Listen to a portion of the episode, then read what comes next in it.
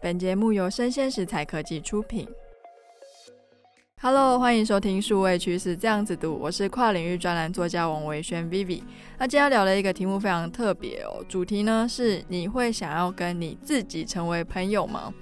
那因为科技大叔这个年纪，他很常就是自己碎碎念，所以我觉得他应该是想。那数位趋势这样子读，往常的来宾都是有一些科技人文背景，甚至是科技业的一些前辈嘛。那我们今天做的这个特别单元，就是想要做一个比较贴近居民们生活，所以我们就邀请了科技小白的 NONO。那他是我们声鲜时代科技的剪辑师跟我们的制作总监。那我们先请 NONO 来跟大家介绍一下他自己的小白是有多小白呢？我觉得我承受不起那个总监，因为那听起来好像很厉害。可是我觉得我真的没有辜负小白这个名字，因为我连 Instagram 还有呃 iPad 我都不太会用，就是过了这么久，摸了这么多次，还是不太会用，算蛮排斥这种日新月异的科技的进步，就还蛮守旧。虽然还没满四十岁。不过大脑好像已经 慢慢老化，已经老化了。对啊，我很拒拒绝接受新的东西。那我很好奇，如果说 NONO 很拒绝接受这种日新月异的科技的技术，那你对于 Mask 他把人脑上传到云端，可以跟自己对话这件事情会感兴趣吗？你会想尝试吗？我会很想尝试啊，因为。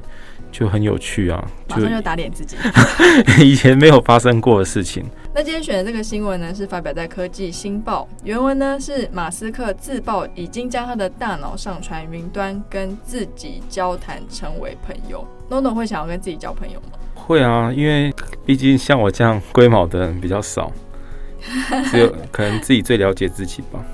哦，是哦。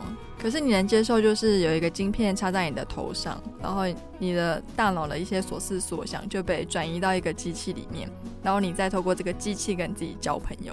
呃，这种数位的是一种不可接触的啦，就是只是透过一个可能扬声器在跟自己对谈，这样其实还是有一点无聊。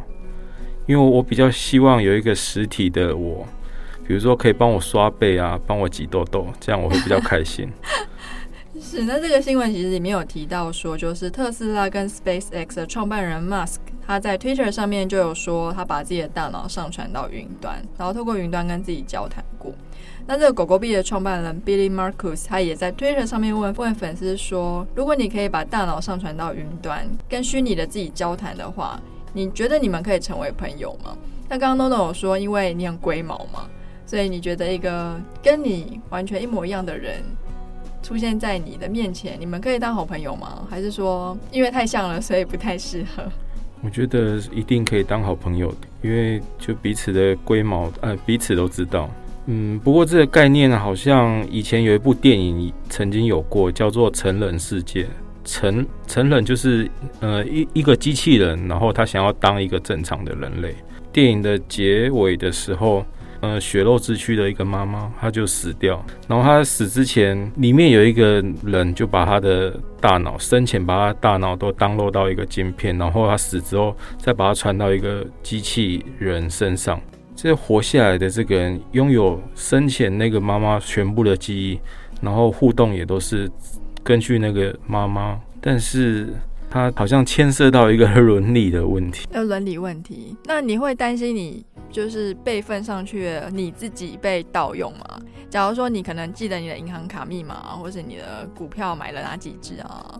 可是你上传到云端，云的世界当然就是会有被攻击的风险嘛。对，那你会担心吗？这种企业可能比较会担心吧。那当然还是会担心。通常我都是先观望。观望就是整个市场上的走向，都觉得哎、欸、都没有什么问题，自己才会慢慢加入这个。这是一个非常官方的回答。那你会希望跟虚拟世界的自己对谈吗？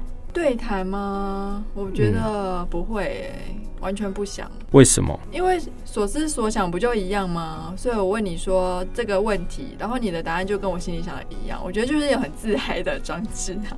那我很好奇，是，如果你跟自己斗嘴，你觉得会有赢的一方吗？我觉得吗？我因为我是属于冷战型的，我生气的时候更倾向不说话，嗯、所以我想我那个虚拟的自己可能也不会想要讲话吧。那你觉得科技大叔会想跟自己说话吗？他就每天都在跟自己说话、啊，欸、所以我觉得他应该不需要 Mask 这个技术，他就可以自己跟自己说话了。真是有趣。好，那今天的单集就播到这边告一段落。我是跨领域专栏作家王维轩 Vivi，那我们非常感谢我们的科技小白 NoNo 来我们节目上玩哦，拜拜。